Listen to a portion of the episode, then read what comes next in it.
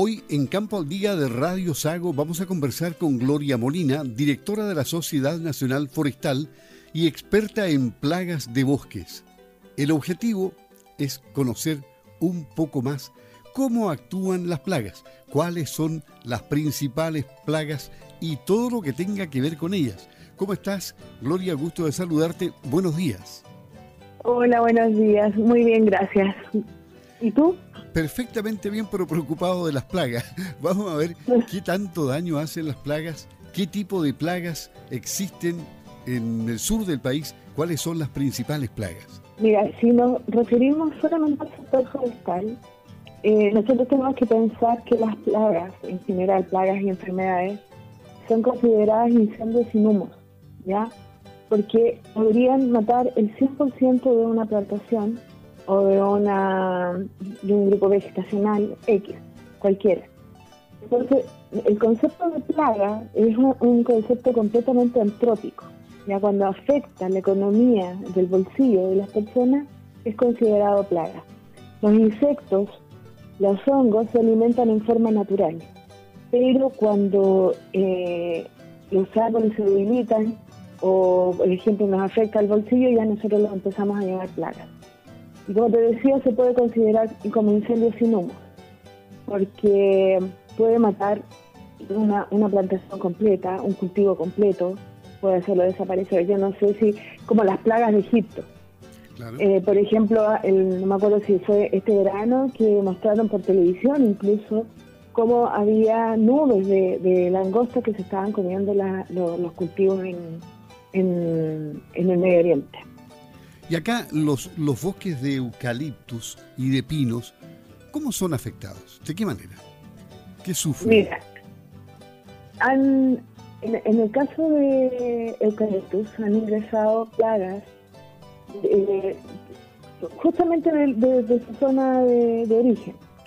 pero aquí son plagas porque no llegan con sus, con sus enemigos naturales. No tienen tienen eh, continuamente su ciclo, se están reproduciendo continuamente, pero no tienen sus enemigos naturales. Todos los seres vivos tenemos en el fondo eh, un controlador de población, ¿ya?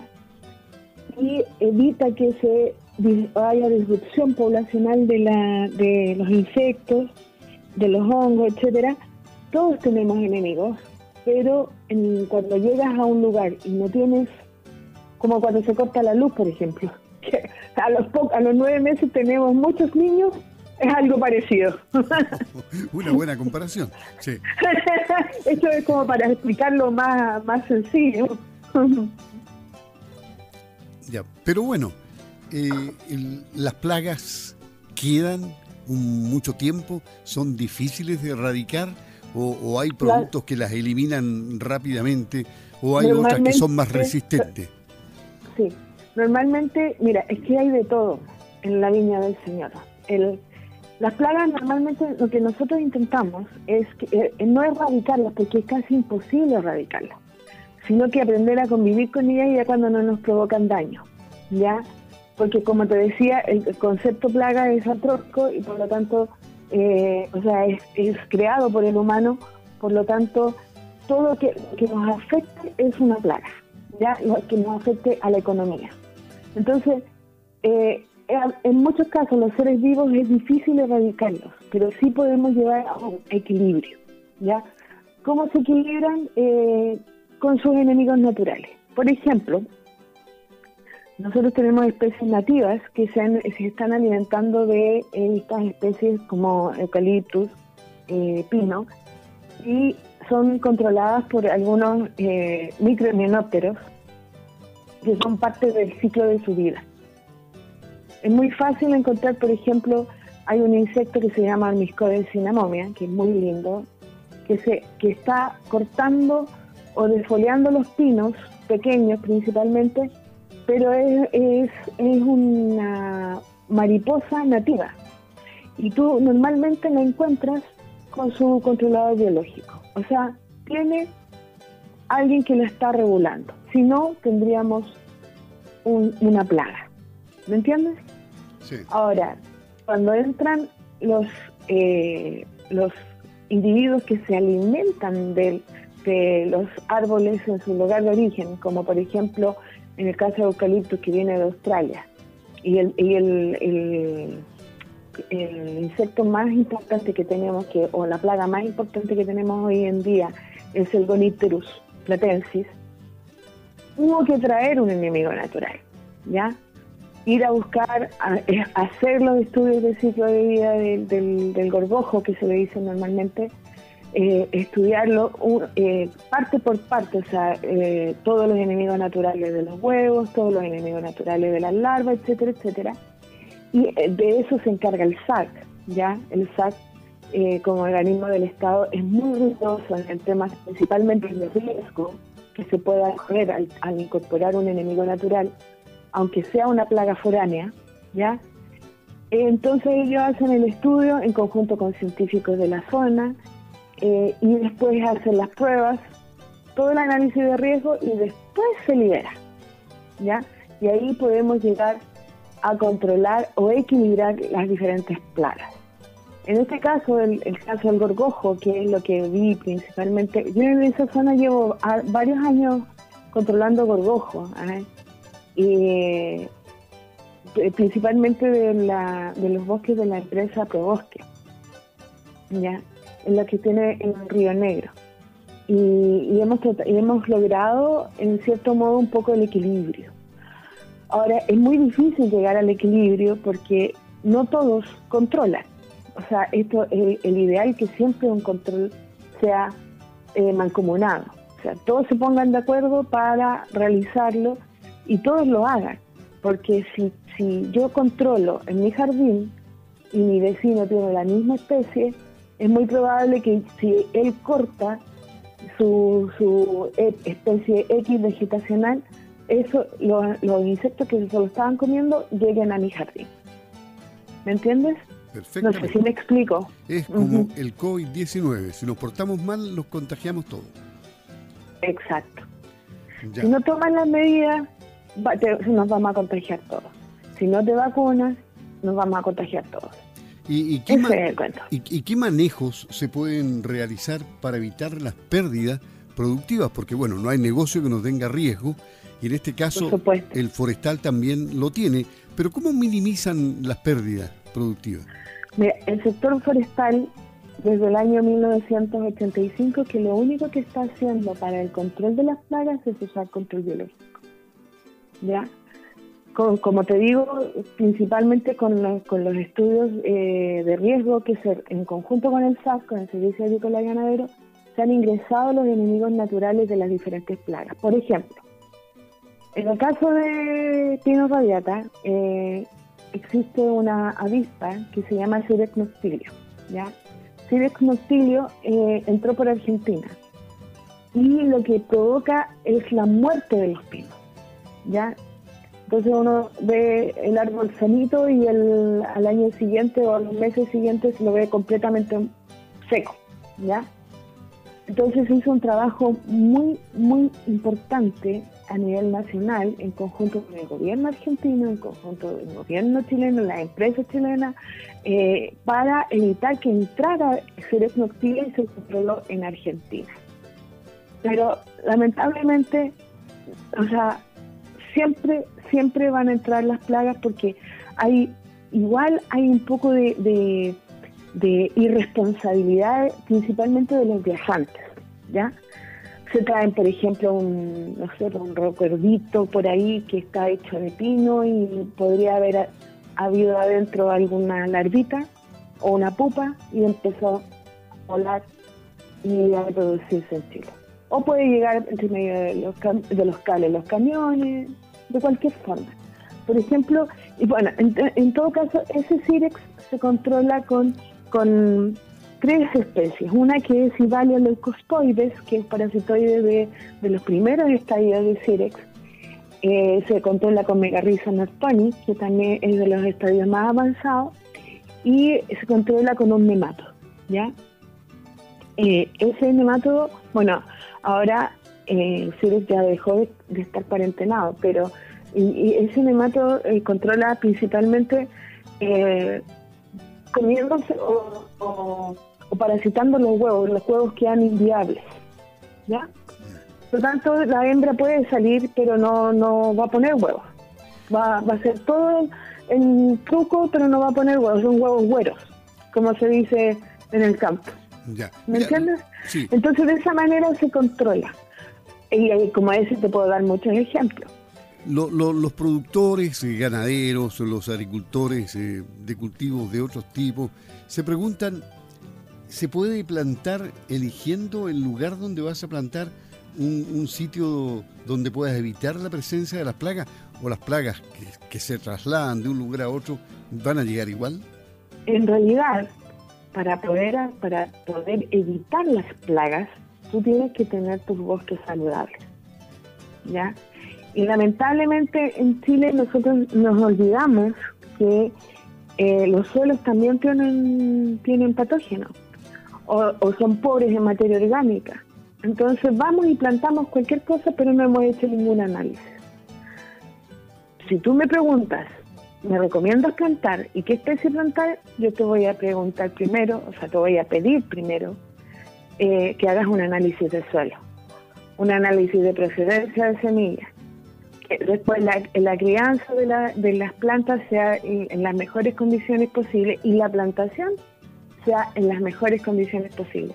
Porque aunque tú no lo creas, gente que lleva años plantando, hoy en día por- probablemente por, terminar rápido la pega, para que le paguen más, no sé, llegan y plantan y, y tú encuentras unas plantaciones completas muertas, de, de pocos meses, 70% muertos, 90% muertos, y, le, y es muy fácil echarle la culpa a los viveros que producen malas plantas y no es así, es un problema de suelo.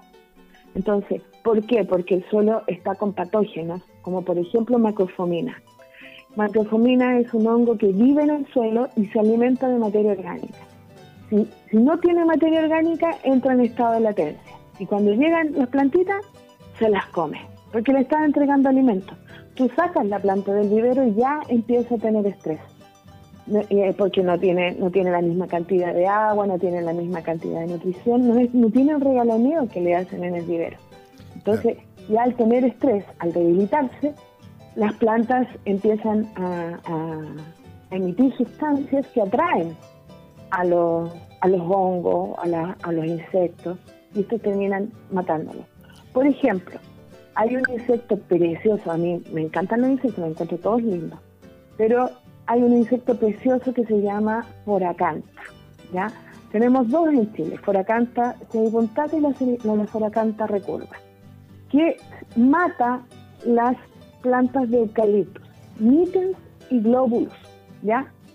Bueno, las puedes encontrar en otras especies, yo te estoy hablando de las que más se cultivan. Entonces, ¿qué es lo que pasa cuando ataca el- la foracanta? Cuando los árboles están débiles. ¿Por qué están débiles? Puede ser porque no ha llovido muchos años, puede haber una gran sequía, pueden haber sido plantadas en un suelo no adecuado, pueden no tener materia orgánica, pueden no estar micorrizados, etcétera, etcétera, etcétera. Perfecto. No sé si me expliqué bien. Absolutamente. Y lo último, para cerrar, Dime. lo último, ¿una plaga puede terminar con una plantación en el 100% o puede Sí. causar eh, daños menores? Es decir, depende del tipo de plaga o depende de otros factores. Como te digo, es como es como un incendio sin humo. Muchas, muchas, mira, te voy a contar una historia. Hace muchos años atrás, un, cliente que, bueno, fue cliente, eh, andaba a caballo, ¿ya? Y de repente se quiso bajar del caballo, pero ya estaba cansado, y lo amarró en un árbol. Ese árbol, el caballo se sacudió, se sacudió el árbol y cayeron muchos gorgojos. Él no se había dado cuenta que tenía la plaga en sus bosques.